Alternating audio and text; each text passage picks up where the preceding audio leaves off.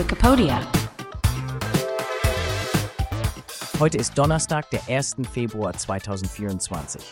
Herzlich willkommen zu einer neuen Wikipedia-Ausgabe.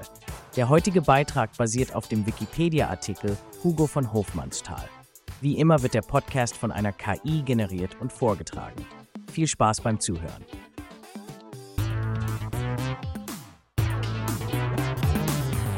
Hugo von Hofmannsthal, Dichter der Wiener Moderne.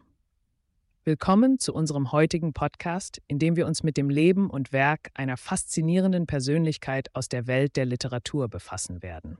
Hugo von Hofmannsthal. Haben Sie sich jemals gefragt, wer hinter einigen der beeindruckendsten literarischen Werke der Jahrhundertwende stand oder wie sich die Kunst und Kultur dieser Zeit entwickelt haben?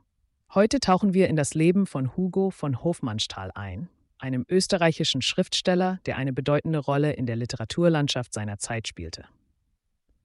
Hugo von Hofmannsthal wurde am 1. Februar 1874 in Wien geboren und entstammte einer wohlhabenden und kultivierten Bankiersfamilie. Er war ein Wunderkind, denn schon früh zeigte er ein enormes Sprachentalent. Bereits im Alter von 16 Jahren veröffentlichte er erste Gedichte. Stellen Sie sich vor, ein Teenager, der bereits die literarische Welt erobert. Diese frühen Werke von Hofmannsthal wurden unter verschiedenen Pseudonymen veröffentlicht, darunter Loris. Dieses Pseudonym wurde aus seinem Vornamen Hugo abgeleitet, in dem dessen Buchstaben einfach umgestellt wurden. Hugo von Hofmannsthals Bildungsweg war ebenso beeindruckend. Nach dem Besuch des Akademischen Gymnasiums in Wien studierte er Jura und Romanistik an der Universität Wien. Bereits während seines Studiums knüpfte er Kontakte zu wichtigen Persönlichkeiten des literarischen Lebens, wie dem berühmten österreichischen Schriftsteller Arthur Schnitzler. Aber was denken Sie, wie es für ihn weiterging? Hofmannsthal entschied sich gegen eine akademische Laufbahn und widmete sich stattdessen voll und ganz der Literatur. Hofmannsthal war ein echter Polyglott und beherrschte mehrere Sprachen, was ihm ermöglichte, zahlreiche Werke der Weltliteratur ins Deutsche zu übersetzen, unter anderem Werke von Sophokles, John Donne und Edgar Allan Poe. Aber sein Wirken erstreckte sich nicht nur auf die Übersetzung. Seine eigenen literarischen Werke umfassen Lyrik, Dramen und Essays. Ein zentraler Aspekt von Hofmannsthal's Schaffen war seine Abkehr vom Ästhetizismus, der sogenannten L'art-pour-l'art-Bewegung, die Kunst um der Kunst willen. Er durchlebte um das Jahr 1900 eine persönliche und künstlerische Krise, die als Chandos Brief bekannt ist. In diesem fiktiven Brief charakterisierte er das Gefühl der Sprachkrise und der Zweifel an der Möglichkeit, durch Sprache die Wirklichkeit abzubilden. Können Sie sich vorstellen, wie herausfordernd es sein muss, wenn ein Schriftsteller, dessen Beruf es ist, sich auszudrücken, an der Fähigkeit der Sprache zweifelt, die Wahrheit zu vermitteln? Diese Krise führte zu einer Neuausrichtung in seinem Werk. Hofmannsthal wandte sich von der lyrischen Poesie ab und dem Drama sowie der Librettistik zu. Besonderes Augenmerk verdient seine Zusammenarbeit mit dem Komponisten Richard Strauss. Diese Synergie brachte Opern wie Der Rosenkavalier, Ariadne auf Naxos und Die Frau ohne Schatten hervor. Diese Werke sind bis heute aus dem Repertoire der Opernhäuser nicht wegzudenken.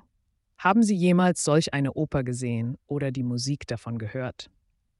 Neben seiner literarischen Tätigkeit engagierte sich Hugo von Hofmannsthal auch kulturell und politisch. Er war Mitbegründer der Salzburger Festspiele, die heute eines der bedeutendsten Festivals für Musik und darstellende Kunst sind. Dieses Engagement zeigt, wie sehr sich Hofmannsthal für die Kultur seiner Heimat und Europas einsetzte. Der Erste Weltkrieg jedoch markierte einen weiteren Wendepunkt in seinem Leben. Wie viele seiner Zeitgenossen war auch Hofmannsthal tief vom Krieg betroffen, was sich in einer Hinwendung zu konservativeren und traditionelleren Werten widerspiegelte. Nach dem Krieg war er in verschiedenen kulturellen und politischen Projekten engagiert, die das Ziel hatten, die österreichische Identität zu stärken und einen Beitrag zum geistigen Wiederaufbau des Landes zu leisten. Sein privates Leben war von Schicksalsschlägen geprägt. Hofmannsthals Sohn Franz starb in jungen Jahren und nur zwei Tage danach, am 15. Juli 1929, erlag Hugo von Hofmannsthal selbst einem Schlaganfall. Sein Tod markierte das Ende einer Ära, in der Literatur, Kultur und Geschichte einen großen Umbruch erlebten. Das Werk und Vermächtnis von Hugo von Hofmannsthal ist auch heute noch spürbar. Er hinterließ ein reiches literarisches Erbe, das Lyrik, Dramatik und Prosa umfasst. Und er prägte den literarischen Diskurs seiner Zeit maßgeblich. Seine Arbeiten reflektieren eine Welt im Wandel und rufen uns dazu auf, über die Macht der Sprache und die Rolle der Kultur in der Gesellschaft nachzudenken. Vielleicht inspiriert sie die Geschichte Hugo von Hofmannsthals, eines der prägenden Literaten seiner Zeit, dazu, eines seiner Werke zur Hand zu nehmen und sich selbst in die spannende Epoche der Jahrhundertwende eintauchen zu lassen. Werfen Sie einen Blick auf Der Schwierige, Das gerettete Venedig oder vielleicht sogar Der Rosenkavalier.